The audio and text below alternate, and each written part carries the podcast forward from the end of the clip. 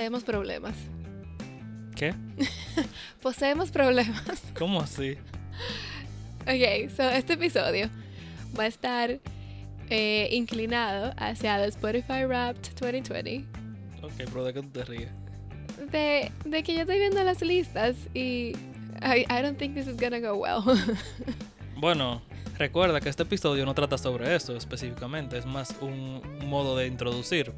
Porque recuerda, estamos a mediados de diciembre y esto del Spotify Wrapped fue al principio de diciembre, so como que se nos está yendo el tiempo un poco, so yo dije, ok, vamos a introducir con lo de Spotify Wrapped y después vamos al plato principal. So esto vendría siendo un aperitivo, una entrada.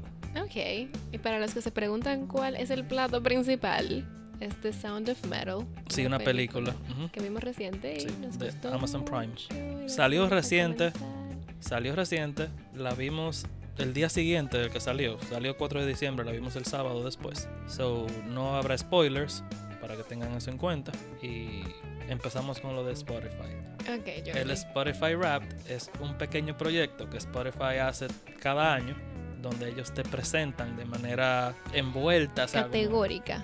Ellos compilan una lista de artistas. Sí, tus artistas, bandas más escuchados, también los podcasts, también álbums, también el tiempo de duración que tú duras de streaming y por género también te hacen un- una lista. So, eso salió ahora a principios de, de diciembre. Todo muy boxed. La gente empieza a compartir en Twitter y en Instagram como sus listas y hay mucha gente que no le gusta, como que le tiene ese hate, como, ah, deja de estar compartiendo eso, que a mí no me importa. Oh, a mí wow. perso- Yo sí, no he visto sí, a nadie así. Sí, yo sí. Jesus. A mí realmente me gusta porque me gusta descubrir música nueva. ¿Te gusta que la... Oh, o sea, ¿te gusta ver la lista de las otras personas? Sí, sí, sí. Ah, ok. Claro, o sea. Y también fue algo muy especial para nosotros este año porque también, como yo dije, se comparten podcast y esto es muy nuevo todavía, pero salimos en listas de, de algunas personas. So, tú sabes, Oh, sí, eso es un poco como, ah, qué chulo. Como que da, tú sabes, motivación, motiva. cool. Entonces, pero wait.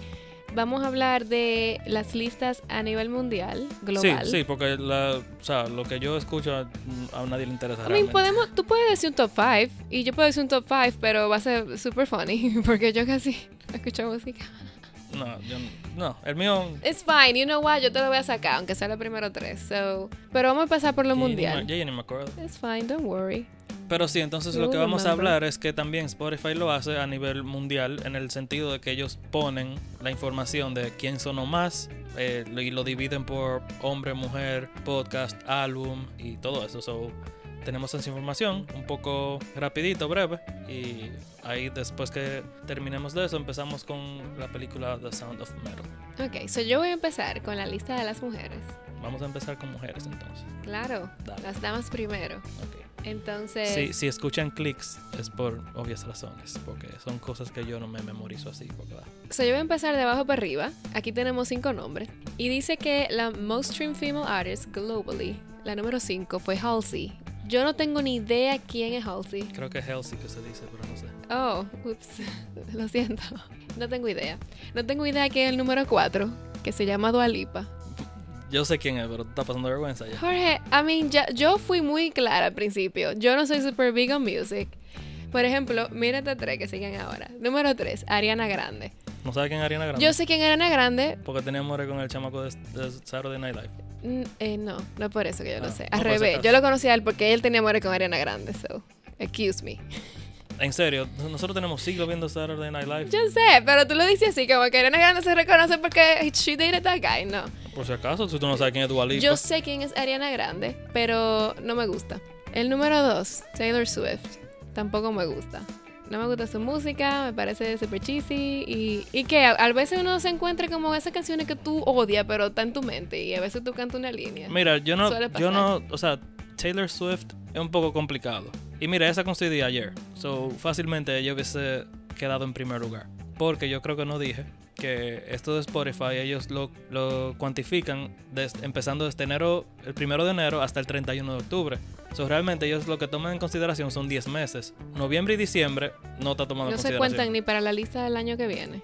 No. ¿Seguro? Que, sí, seguro. Yo, yo investigué. Ah. Y eso es algo que yo entiendo que está mal, porque si ellos cortan el 31 de octubre, yo creo que ellos deberían empezar 1 de noviembre, pero bueno. Soy yo tan más o menos influenciando el mundo de la música porque ningún artista va a querer tirar algo en el final del año. Es que realmente no, porque eso, estas listas a nadie le importa. El- Oh, Tú sabes. O sea, tú dices que a los Lo- artistas no le importa mucho. Ajá, porque los números están como quiera. Ok, ok. So, si a Taylor Swift, que sacó un CD ayer, le escuchan dos millones de gente en diciembre nada más, estos números están ahí. Ella Aunque lo que le importa es su cuarto, que le importa ya Spotify.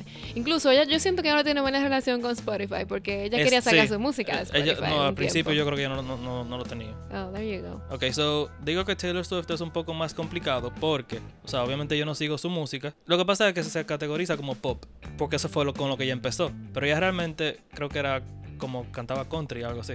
So su música realmente ha evolucionado. Porque ya ahora que ella tiene su nombre y tiene su dinero y tiene su fama, ahora yo entiendo que ella está haciendo lo que ella quiere hacer. So si tú ya di que música nueva de ella no son, te digo porque yo lo hago en la emisora a veces. Okay. No son música de que. Son música, oh, que qué chulo suena. Y cuando yo pongo el Google search para ver quién es y sale Taylor Swift, digo, ya, está, está bacana esa canción, ¿tú entiendes? Well, um, I don't know. Pero por eso te digo que es un poco más complicado porque la Taylor Swift que yo entiendo que tú en- entiendes, valga la Jorge, redundancia, eh, so yo vivo abajo de una roca. tú no sabes quién es Dua Lipa. Ok, me voy para mi roca. anyway, número uno. Billie Eilish. Me gusta Billie Eilish, A mí no me gusta Billie Eilish. ella tiene mucho talento. So, realmente de esa lista me gusta cero gente. Bueno, Qué triste. ajá. ayudando mucho a, las, a las féminas. Well, yo, tú sabes que tampoco eh, es de balde. ¿Cómo así? Que yo no, yo no apoyo porque, por- porque sí. No, no, yo Know sé. Además, esa gente tiene su apoyo. Yo no necesitan que a mí me guste tampoco. So, Bueno, pasando, sí, pasando a los hombres, el número 5, siguiendo en lo que estaba haciendo Vera, empezando desde abajo, starting from the bottom. Now we're here.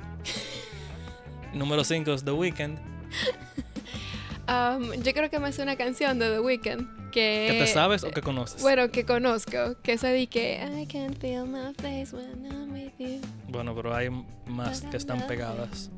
Seguro, porque esa canción es super lame, pero yo creo que es la única que yo he escuchado de Ok, so yo sí sé quién es. Y, eh, bien, es yo. Se deja escuchar.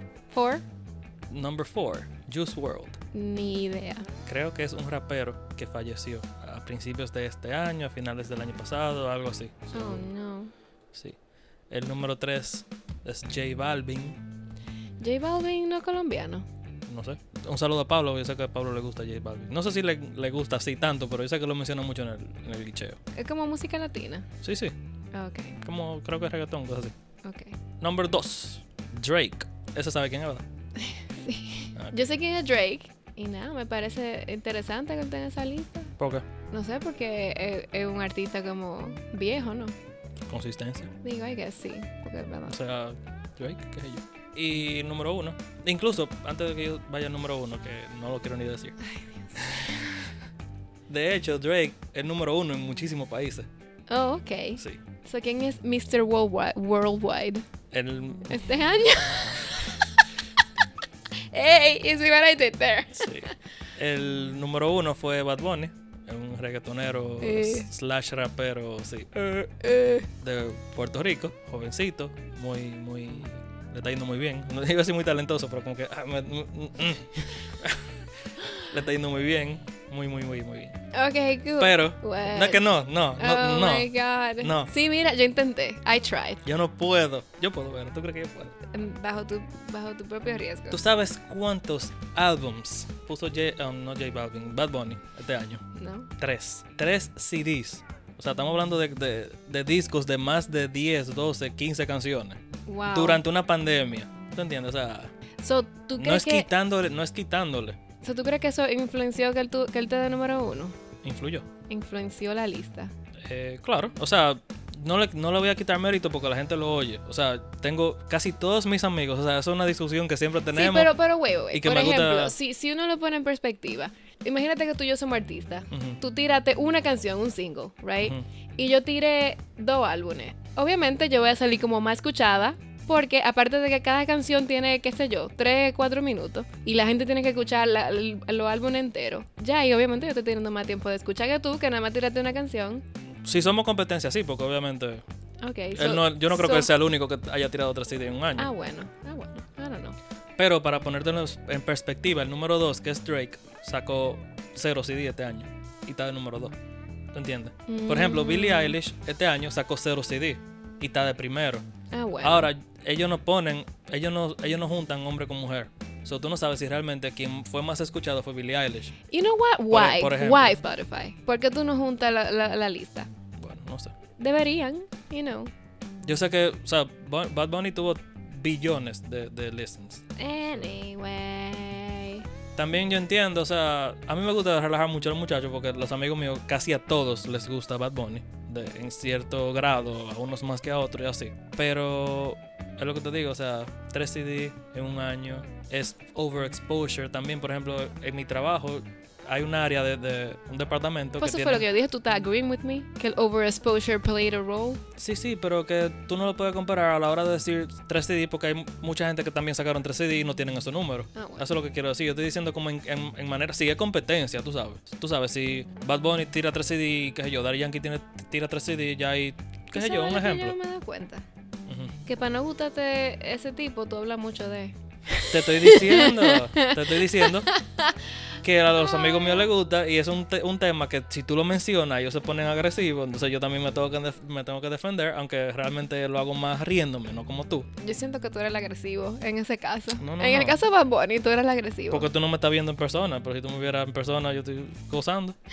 Y entonces podemos pasar. Que te estaba diciendo que en el trabajo hay un departamento que por el que yo tengo que pasar muchas veces y Pasillar. ¿me Ajá, ajá, más o menos. Y tienen un radio y tienen emisora. Oye, sin mentirte, cada vez que yo paso está sonando ese tipo. So, ahora, últimamente lo que estoy haciendo es, cada vez que yo paso y lo oigo, mayormente me pas- paso desapercibido porque yo tengo audífonos, pero si no tengo audífonos en ese momento y lo escucho, yo mando un voice note como, ustedes son fan, a los amigos míos, ustedes son fan, pero yo lo oigo más que ustedes. So, es, es como que por eso también, como que me da ese. Tú sabes. Y también lo que digo es que si ellos pusieran, en vez de plays, ellos pusieran como cada cuenta, como un play por cuenta, obviamente no estaría de primero. Mm, Porque realmente si en la emisora suena 25 veces al día, son 25 plays que le están dando. ¿Tú entiendes? Aunque lo mismo pasa con toda gente popular, pero en perspectiva. Ya, entiendo. So, pasando a los álbums, Ujú. o a las canciones, perdón, a las canciones primero. La canción número 5 que sonó más se llama Don't Start Now de Dua Lipa. Ni idea. La canción número 4 se llama Roses, que es un remix de St. John, no sé quién es. La número 3, The Box de Roddy Rich, no sé quién es, no sé cuál es la canción. Oye, St. Jones, yo creo que es una mujer. Anyway, moving on. Sí, yo estoy en número- ya eso pasó, yo estoy en número 3, The Box, Roddy Rich. ok. Número 2, Dance Monkey de Tones and I. Ni idea. Verá, ¿Qué es Dance Monkey? ¿Qué Dance Monkey? tú quieres que te la cante. Sí, un chin, please. Like, I don't know what it is. For real. Na, na, na, na, na, na, na, na, na, na, na, na, na, na, na, na, na. Verá que te puse. Háblame de letra. No, te puse una, una canción en vivo de ella que toca el piano y de todo. Dance with me, dance with me, dance with me. Oh, oh. Ah, ah, ok. Es que lo- yo no, yo tuve, también es el problema. Yo escucho las canciones, whatever, pero no yo no voy, título, exacto, sí. yo no voy buscando quién la canta y cómo se llaman. So, para mí yo no he dije- escuchado nada. Por eso te dije lo de. No, incluso yo estoy diciendo todas estas canciones que yo no conozco, pero yo te apuesto que sí. Porque obviamente mi, traba- mi trabajo se maneja mucho con radio. Su departamento tienen, tú sabes, el departamento que yo mayormente estoy, ellos tienen música. o sea, por eso yo sé canciones de Taylor Swift y The Weeknd, todo ese tipo de cosas. ¿Y el number one? El number, number one es Blinding Lights by The Weeknd, que también es súper famosa. Y Blinding Lights. si te la pongo, tú sabes cuál es, pero no te la voy a cantar. You don't help me. Ok, Ajá. está bien. So ahí están las cinco canciones. Ojo que no hay ninguna de Bad Bunny. Ay, Dios. Ah, pero, pero, pasando los discos. Future Nostalgia, el número 5, de Dua Lipa. Fine Line, número 4, de Harry Styles. Hollywood's Bleeding, de Post Malone, el número 3. After Hours, número 2, de The Weeknd. Y Yo hago lo que me da la gana, número 1, de Bad Bunny. Ah, bla, bla, bla, bla, Lo leíste mal. Y-H-Y-H-L-Q-M-D-L-G. Son las siglas de Yo hago lo que me da la gana. Yo lo sé porque un saludo a Ronnie, a tu muchacho David. David, ¿qué es lo que? Let's go Mets. Yay. So, vamos a pasar a podcast y yo creo que tú deberías hablar sobre ellos. Ok. So, número 5. Aparentemente es un podcast de comedia. Yo nunca lo había escuchado. Se llama Call Her Daddy. 4 es de Michelle Obama Podcast. Que tú lo obviamente yo lo escucho. Ujú. Yes. The Daily, que obviamente yo lo escucho. Tú vaya, entramos a mi, Ah, a mi terreno. ya. The Daily es un programa de noticias. That's why I listen to it. El 2 son Tech Talks Daily. Eso también yo lo escucho. Pero obviamente todo el mundo sabe con Tech Talk. Porque eso se popularizó en YouTube. pero ahora también tiene su propio podcast. Y el número uno es algo que yo nunca había escuchado en mi vida. The Joe Rogan Experience. Sí, muy famoso. Yo no sé quién es Joe Rogan y yo no sé cuál es su experience. so. no sé de qué él habla. Es muy famoso él. Pero ¿qué es lo que lee? Ok, so él habla disparate. Bueno, tiene invitados, y sí, qué sé yo. Yo Oh, no- soy como un talk ho- like un, un talk show host, algo así. Algo así, yo no lo escucho tampoco, pero... Ok, bueno, al menos tú sabes quién es, I don't even know. Y, y ya, terminamos con los raps. O... Sí, sí, sí, ya sé. Ok, so ahora yo te voy a motivar a que me digas tus top 3. Top 3 nada más. Y en lo que tú lo buscas, yo me voy a reír yo de no, mí misma. yo no lo voy a buscar. Yo te voy a decir, por ejemplo, que el artista de la banda que yo, yo más escuché este año fue Thank You Scientist, que es una banda local de, de aquí de New Jersey. Oh, wow, really? Sí, de, Nice. de Monroe. Monroe, ¿qué se llama? No me acuerdo. Donde fuimos a comprar libros una vez. Whatever. Esa es mi banda número uno. Las canciones, yo creo que las tres primeras canciones que yo más escuché fue de esa banda. Los descubrí en un video de YouTube de un tipo que yo sigo que habla sobre música. El género es rock progresivo y tienen como mucha influencia como jazz, tocan con saxofón y, y violín, muy ápero. No, eso está chulísimo. Jorge apoyando su local people. El- la otra banda que escuché mucho y es más porque se parecen y yo me manejo haciendo playlists. So, fue Coger en Cambria, que es una banda que yo tengo casi 20 años escuchando, pero obviamente on and off. Y este año los, los escuché mucho. Y el tercero, creo que fue Dream Theater, vamos a decir, porque esa es mi banda favorita y yo siempre eh, los escucho mucho. Y en cuanto a podcast, y esto es más shout out también, el número uno fue Glitcheo. eh, el número dos fue Entre Tomas y el número tres fue En el Clutch. Número 4 y 5 fueron podcast americanos de True Crime. So. Ok. Pero, ajá, el glitcheo, entre tomas, en el clutch. Uno es sobre. El primero es como entretenimiento y, tú sabes, como más un- Una chelcha. una chercha, hablando sobre temas actuales y, o sea, meten películas y series, qué sé yo qué. Entre tomas es un poco más serio, es películas, series, pero más películas, más, tú sabes. Y en el clutch es más sobre deportes. Ellos hablan sobre, o sea, béisbol, fútbol, básquetbol, soccer, carrera, lucha. So, Cute, tú ves. Es bueno que tú menciones lo que tú escuchas. Aparte de que le interesa lo que te están escuchando a ti, pues así tú también, y no le dejas saber a otros sobre podcasts que maybe le interesen. Y artistas que maybe le interesen. En mi caso, yo no voy a decir nada. Solamente voy a decir que aparentemente mi más escuchado fue Bastillo. La, Yo no sé por qué. la banda Bastille, porque verás estás riendo y no se entendió nada. Sorry. Exacto. Aparentemente yo soy súper fan de ellos. Yo lo sabía, pero yo creo que eso había pasado hace uno, dos, tres años. Pero, Lo que pasa, sigo lo que pasa es, phase. Que como tú escuchas más podcasts en Spotify, quizás por el, por el mismo grado de, de música, ¿tú entiendes? Quizás tú escuchaste mil minutos y 700 fueron Bastille, un ejemplo. Es posible, es posible. La cosa es que yo creo que los mismos top 5 son toditas canciones de ellos. Porque lo que pasa es, las, las veces que yo entiendo que tú escuchas música más como en la emisora cuando estás manejando, lo que sea, o no. Y de ti, yo, yo me sé todo Pero lo que tú escuchas. Sí, pero eso no, no te cuenta a ti. yeah, I know. So, So, The Sound of Metal. Yes. No, oye, esto era una introducción y creo que vamos como por 20 minutos. Yo ni sé, estoy asustada. No, that's fine. Ok, so The Sound of Metal. Para hablar primero de, de, lo, de los datos de la película. El sonido del metal. Sí. Como dijo Jorge al principio, es una película que se lanzó en diciembre 4 del 2020 en los Estados Unidos. Um, fue dirigida por Darius Martyr. La historia es por él mismo y Derek uh, Cianfrance. Cianfrance, uno lo dice, right? Pero la que sabe francés. Ok. El cast está compuesto, el elenco, por Riz Riz Ahmed. Ahmed, Olivia Cook. Paul Rassi, Lauren Riddle y Matthew Al- Amalric. Riz Ahmed, Olivia Cook, Paul Racy. Ya, yo creo que ahí está bien. Ok, so la película, si tú la buscas, si tú buscas información sobre la película, la clasifican como 2019. Y fue porque tuvo su debut en el Toronto Film Festival en septiembre de 2019. Antes de la pandemia. Exactamente. Y antes de ser lanzada para el público. Si tú quieres, hablamos un poco sobre la premisa. Y actually, you know what, te voy, a, te voy a dar un dato curioso que yo no sé si maybe tú lo sabías o no, pero yo te lo voy a mencionar. So, esto era un filme que iba a ser lanzado en el 2018. Incluso su nombre era diferente, se iba a llamar Metalhead y iba a ser un tipo como de documental. Pero ¿tú estás segura que es 2018? Porque Sí, creo- sí, 2018. Iba a ser como un tipo de documental sobre la vida de una banda, eh, On the Road, que iba a dar un, un- la cosa iba a dar un giro cuando el baterista perdiera la audición. Right? Entonces, el papel iba a ser jugado por la banda Lucifer, que estaba compuesta por, o está, porque todavía siguen juntos, so, Gazelle Valentine y Edgar Levengood. Entonces, aparentemente, eh, Direction France, que era el que tenía el proyecto planeado, no consiguió como, como funding, no consiguió apoyo, no consiguió mucho coro. Entonces, no pudo, no pudo seguir desarrollando el proyecto hasta que Darius Morder decidió como involucrarse y modificar algunas cosas. Para que fuera una película. Exactamente. So, ellos modificaron el proyecto, maybe decidieron que mejor no fuera documental, que no se llamara Metalhead y Buscaran actores profesionales. Ajá, ajá.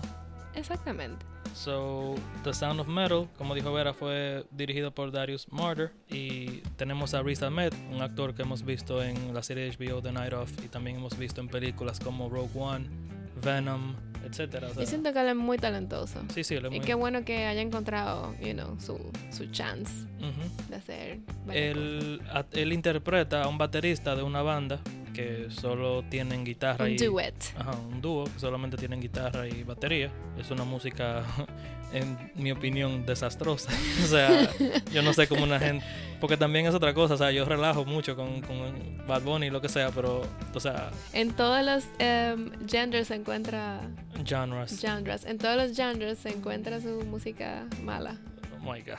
yo no- no- Pero también eso, yo me imagino que eso es parte de, de, de la premisa. Y lo que yo te decía mientras veíamos la película, como tú estás drogado hasta más no poder, tú ni sabes que estás they escuchando. weren't. I'm not Oh, talking ah, about sí, them, sí. es como El el, público, público, sí, que va a ese tipo de eventos.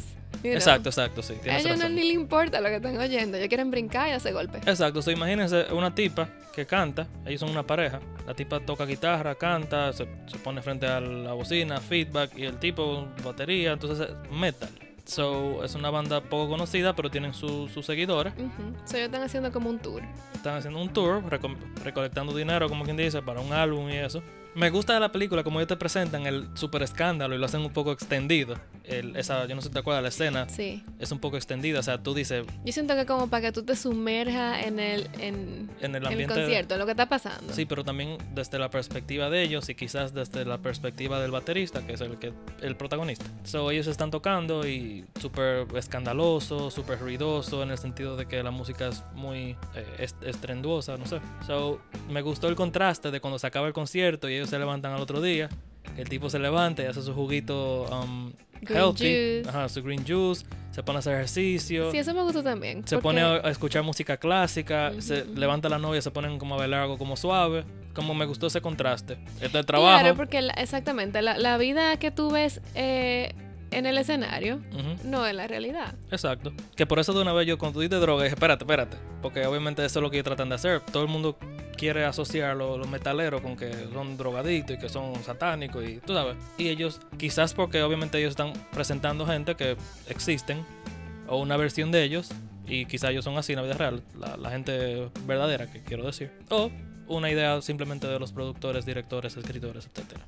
Me, a mí me parece bien, porque eso le da como más, más sustancia, más, como más peso a la, a la, a, you know, a la vida de, de alguien. Como que Exacto, no siempre y que tengo que decir chiquero. preámbulo, o sea, la película me gustó mucho, pero entonces, volviendo ya a la premisa, cuando el joven, que se llama Ruben, empieza a escuchar un pitido en el oído. Esto es algo normal, o sea, yo he tocado en, en bandas y conciertos y he ido a conciertos y es normal levantarse al otro día con un pitido, o sea, súper normal. Pero él se da cuenta que quizás pasan días y se intensifica en vez de ser lo contrario.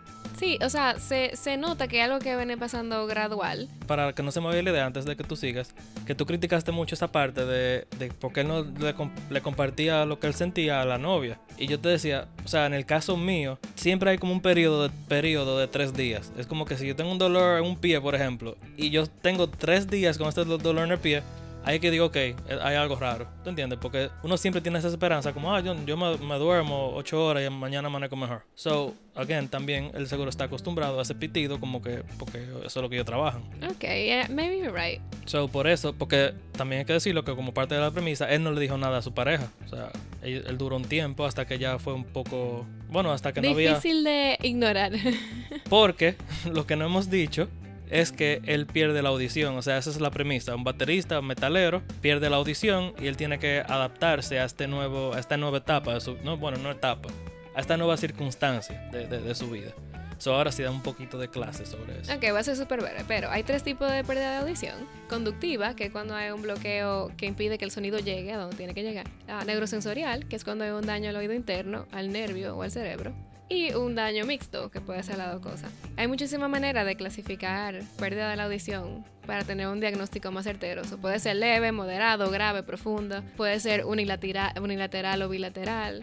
Puede ser prelingüística o poslingüística. Eso si tú lo perdiste antes de aprender a hablar o después de saber hablar simétrica o asimétrica, eso significa que de un oído tú escuchas menos que del otro, gradual o repentina, fluctuante o estable, congénito o adquirida, so, muchísimas Sí, cosas que se toman en consideración. Y en cuanto a la pérdida auditiva de, de Ruben, el doctor mismo le dice cuando él va a chequearse que puede ser o algo inmunológico o puede ser por la exposición continua a los ruidos altos y basado en su profesión y es lo que se hace. determina, o sea, lo que se... Sí, o sea, él, nunca, él nunca aclara que fue por eso, pero uno más o menos, you know, obviously. So, la película está set en tiempos modernos también, hay que especificarlo, ¿verdad? Ujú. Estamos de acuerdo ahí. Entonces, la parte difícil de la cosa es que cuando él va a chequearse, él cree que todo es un problema que se puede solucionar. Y el mismo doctor le dice, a mí, mira lo que te voy a decir, tú tienes, tu única solución ahora mismo es alejarte de esos ruidos para conservar el poco de audición que te queda, porque ya lo que se ha dañado no, no es irreversible, ya tú no Exacto, o puedes sea, volver a estamos hablando de que después del- de la prueba, él le dice, te quedan 25% de audición en un oído y 20, o sea, son datos, o sea, son números diferentes, pero, por ejemplo, o sea, Sí. un, aproximado. No, y, y, y ahora que tú mencionas eso, déjame entonces decir este datico antes de que se me pase. So, ¿cómo que se daña el oído interno con el ruido? Es que hay unas celulitas en la cóclea que se llaman ciliadas porque tienen un ovellito, right? Y cuando uno está expuesto a ruido muy alto, Vibración. ajá, se doblan, que es normal, pero uno nace con unas 16.000 células ciliadas en la cóclea. Y para que uno perciba algo, o sea, para que se perciba en algún test de la audición como que no está bien,